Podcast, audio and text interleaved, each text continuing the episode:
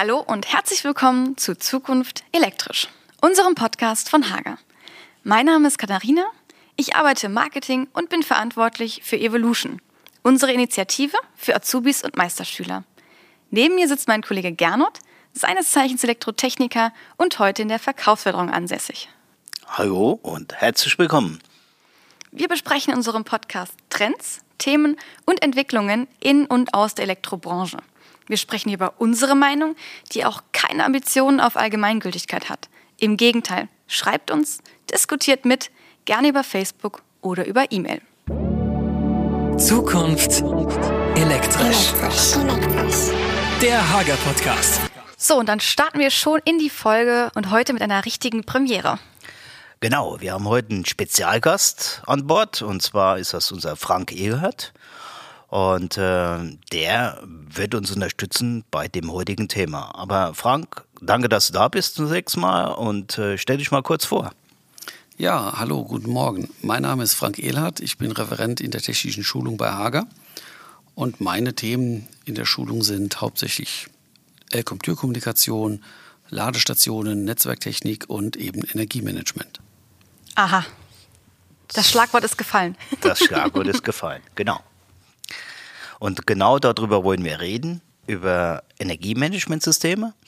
Äh, das Thema ist eigentlich äh, aus der Industrie kommend und äh, ist recht eigentlich schon eingesessen, weil ähm, in der Industrie war und ist Energieeinsparung und Energieeffizienz schon immer ein Thema gewesen. Und wenn man sich mal so ein mittleres Industriegebäude anguckt, das braucht wesentlich mehr Strom an einem Tag, wie zum Beispiel so ein Einfamilienhaus über das ganze Jahr gesehen. Und da kommt natürlich schon jede Menge Energiekosten zusammen. Und aus diesem Grund äh, gibt es auch Energieaudits oder sogenannte Energiemonitoring. Und äh, das Ganze zusammengefasst äh, nennen wir jetzt einfach mal als Überbegriff Energiemanagement. Und das hat jetzt mittlerweile auch Einzug gehalten im Wohnbau. Oder Frank? Ja, klar.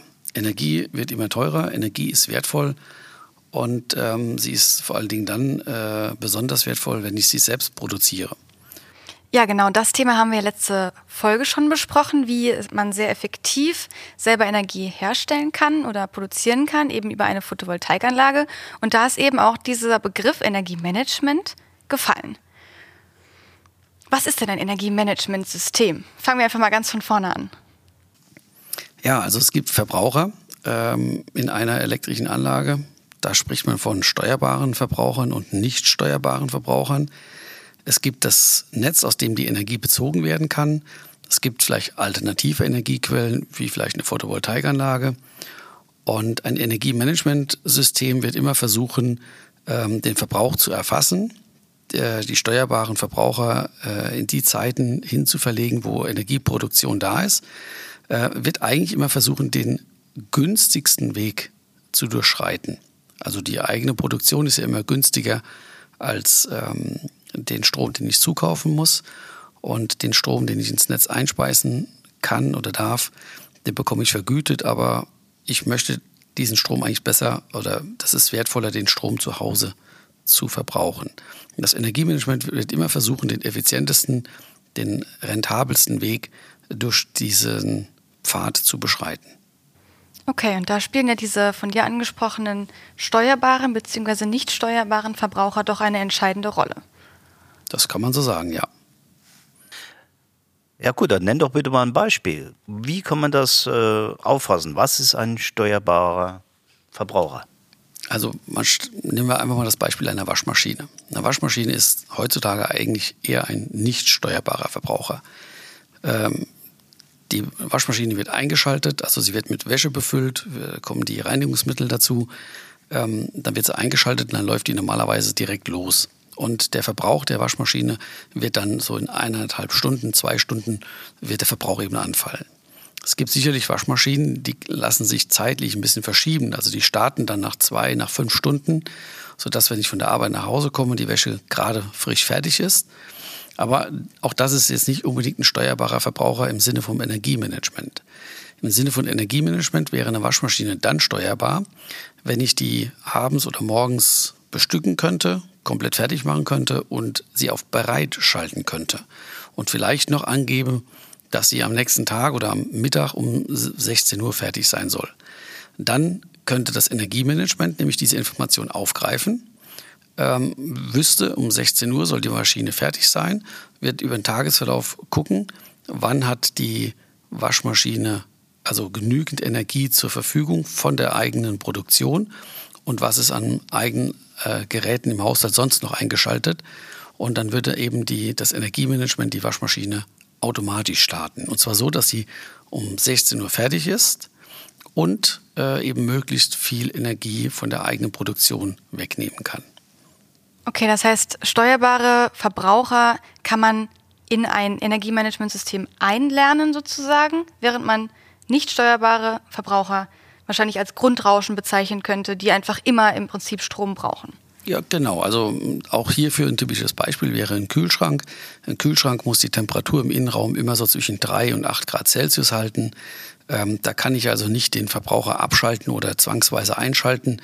Der läuft eben über den ganzen Tag rund um die Uhr. Also der läuft nicht immer, aber der läuft eben immer dann, wenn er es für notwendig, für notwendig hält.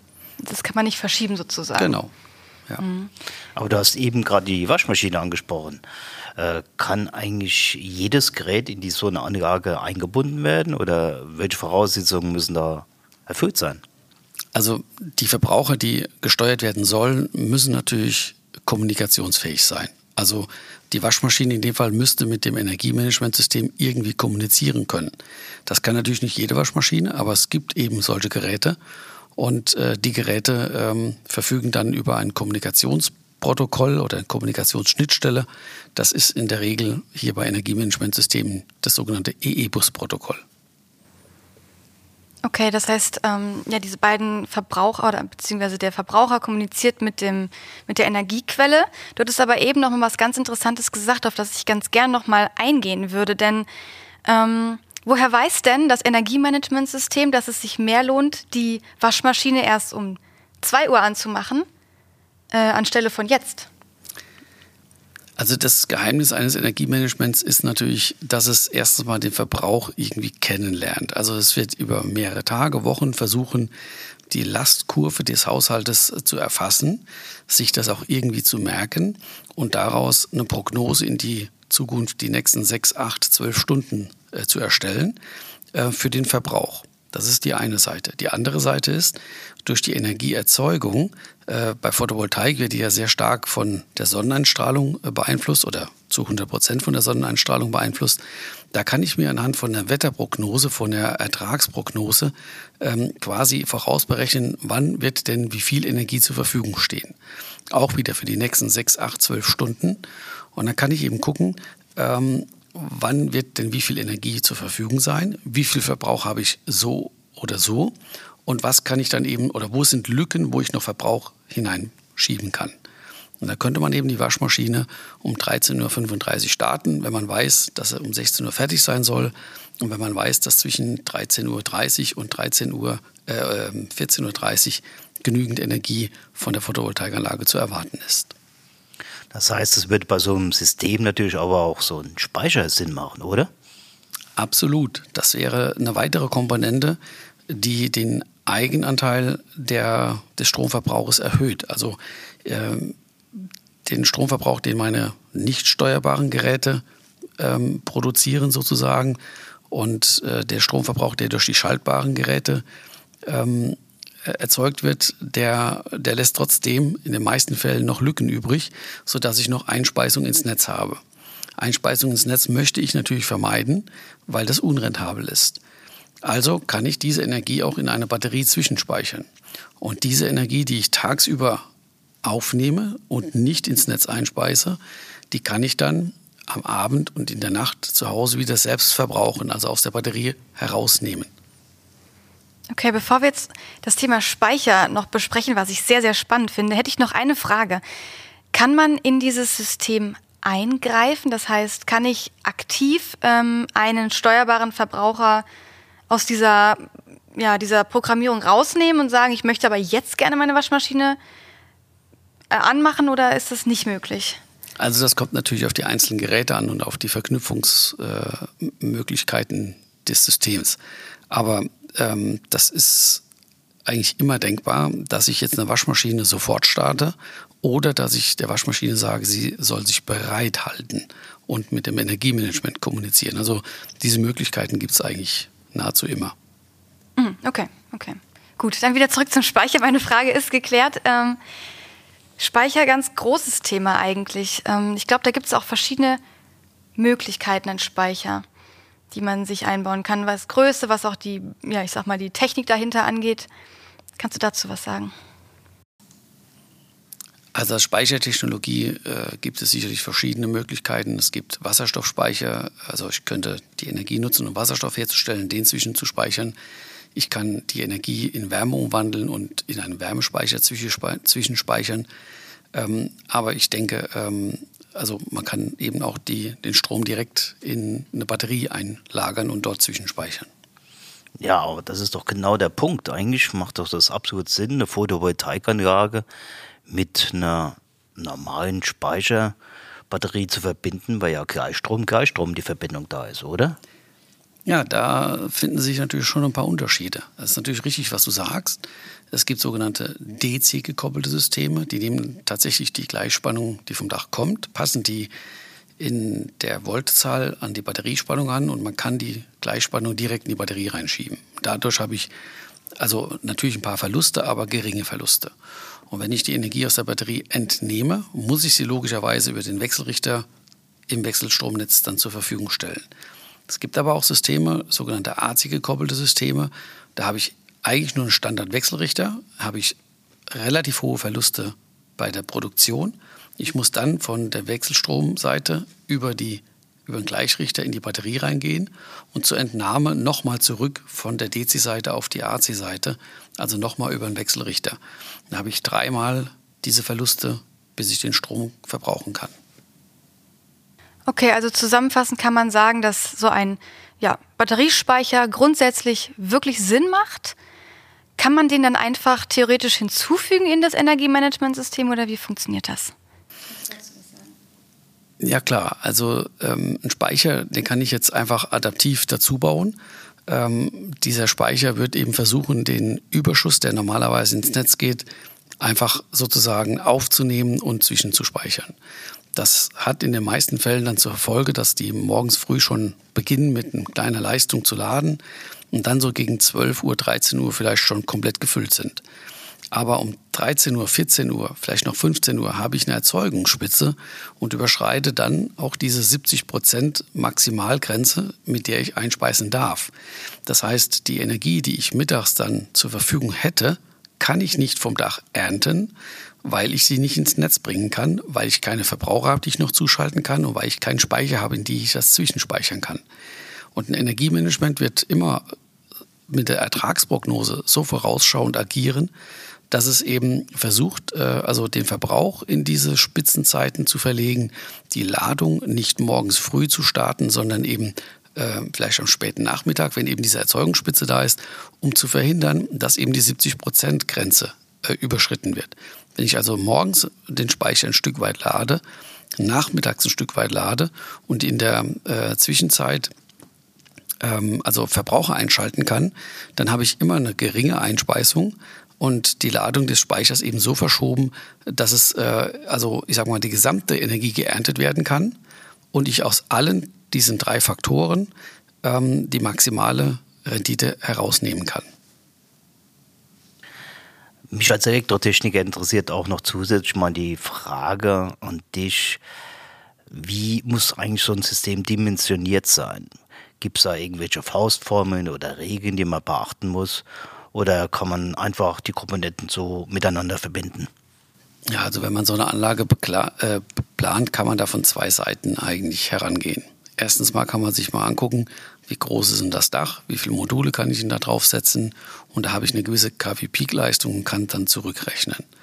Das hat aber in den meisten Fällen eigentlich zur Folge, dass die Batterie viel zu groß dimensioniert wird und gar nicht vonnöten ist. Deswegen würde ich bei einer Planung immer von der anderen Seite her ansetzen. Ich würde immer versuchen, ähm, mal zu gucken, was hat denn die Familie so für einen Verbrauch. Also nehmen wir mal ein Beispiel, 4.500 Kilowattstunden Strom. Äh, Verbrauch im Jahr und bei 4.500 Kilowattstunden Strom setzt man diese Faustformel an, äh, Stromverbrauch übers Jahr geteilt durch 1000 Da komme ich auf 4,5 Kilowattstunden und das wäre die Mindestkapazität einer Batterie, die für diese Anlage optimal geeignet ist. Ähm, die Batterie, die zur Verfügung steht, die nächstgrößere, ist 5,6 Kilowattstunden. Das heißt, ähm, wenn ich dann diese Batteriekapazität wieder zur Grunde lege, dann muss meine Photovoltaikanlage auf dem Dach auch eine gewisse Größe haben, damit die Batterie ordentlich betrieben und beladen werden kann. Und da sagt man auch wieder so eine Faustformel, äh, Batteriekapazität mal 1,2 und dann bin ich bei der Mindestgröße in kW Peak, was die Anlage haben sollte. Ich persönlich bin aber der Überzeugung, dass die Anlage noch größer sein sollte, also mindestens 1,5-fache. Also wenn wir das an dem Beispiel von 4,5 Kilowattstunden äh, mal anschauen, also das wäre die Mindestspeicherkapazität. Der Speicher hat dann 5,6 Kilowattstunden, mal 1,2 wären wir bei 6,7 kW Peak. Ähm, mit 1,5 wären wir bei 8,4 kW Peak. Und ähm, das ist dann schon eine ordentliche Anlage und ich würde da hinausgehend äh, beraten, dass man eigentlich immer die Dachfläche komplett zubelegt. Also man kann eigentlich nicht zu viel Photovoltaik aufs Dach bauen. Man kann nur die Batterie eigentlich zu groß machen. Deswegen beginne ich immer beim Verbrauch. Hm, okay, klar. Ähm, wie hoch schätzt du denn das Potenzial auf dem Markt sozusagen ein? Denkst du, es wird ein richtiger Trend, richtiges Zukunftsthema? Das wird Standard werden. Also ich bin der festen Überzeugung, dass äh, eine Photovoltaikanlage hm, Standard werden wird bei einer Elektroinstallation im Einfamilienhaus und ähm, dass eine Photovoltaikanlage einigermaßen rentabel betrieben werden kann, ist ein Energiemanagement und Speichersystem auch notwendig. Hm, eine Photovoltaikanlage brauchen wir, das haben wir in der letzten Folge schon besprochen, um den steigenden Energiebedarf überhaupt zu decken. Ne? Also sonst können wir das ja nicht leisten.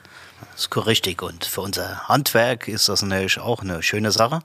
Äh, gibt ja den Spruch, äh, das Elektrohandwerk hat goldenen Boden, ist hier auch wieder mal klar dargestellt. Also die Zukunft ist elektrisch. Das stimmt, das stimmt. Absolut, wenn man sich äh, vor Augen hält, dass also immer mehr äh, Gewerke in die, ja, also in elektrische Grundversorgung mit reinfallen, also zum Beispiel das Heizungsgewerk. Man will ja Öl- und Gasheizungen ersetzen durch eine Wärmepumpe zum Beispiel. Da habe ich also eine Wärmebereitung durch elektrischen Strom. Ähm, beim Auto versucht man auf Elektromobilität umzustellen, um eben Diesel-Benzinfahrzeuge zu ersetzen. Also wird der Stromverbrauch steigen, es wird der Bedarf an Energie steigen und ähm, es wird auch der Bedarf daran steigen, dass man die Energie selbst produzieren möchte und möglichst intelligent zu Hause auch behalten möchte. Und deswegen ist für mich Photovoltaik und Energiemanagement im Einfamilienhaus in Zukunft Standard. Solltest du die Ohren spitzen gerne und hier der Kostensparer. Stimmt, da habe ich ganz schlechte Karten, glaube ich, momentan. Also von daher muss ich wahrscheinlich investieren. Aber wenn euch das Thema noch weiter interessieren sollte, empfehle ich euch einfach mal eine Schulung bei uns. Äh, das heißt, wir haben über Webinar oder Präsenzunterrichte hier in Bliskaste oder auch in Ottfing die Möglichkeit, hier euch mal fit zu machen in dem Thema. Das heißt, wir werden da nicht nur 10 Minuten drüber schnacken oder 20 Minuten, sondern könnt ihr wirklich die Leute hier löchern und äh, mit euren Fragen auch wirklich mal fordern. Ganz genau. Ganz ja, wichtig. Bleibt spannend. Freut sich der Frank. Genau. Gut, dann würde ich sagen, haben wir eigentlich relativ viel heute über das Thema Energiemanagement gesprochen. Wenn ihr noch Fragen dazu habt, könnt ihr natürlich euch wie immer sehr gerne an uns wenden unter info.evolution.de oder auch natürlich gerne über Facebook oder sonstige Kanäle, wie ihr uns erreicht. Und ich würde sagen, ja, wagen wir noch einen kleinen Blick in die Zukunft, in die zukünftige Folge. Welches Thema haben wir uns da vorgenommen? Ja, wie durch ein Wunder passt das wunderbar zu unserem jetzigen Thema. Und zwar haben wir uns als letzte Folge die E-Mobilität rausgesucht. Mhm. Auch hier werden wir wieder einen spannenden Gast hoffentlich zur Verfügung haben. Wir sind schon Ganz dran. sicher. Und äh, von daher wird das die Zukunft auch weiter bereichern. Die Zukunft ist elektrisch. Bleibt Genau. dran, bleibt neugierig. Ciao. Ciao.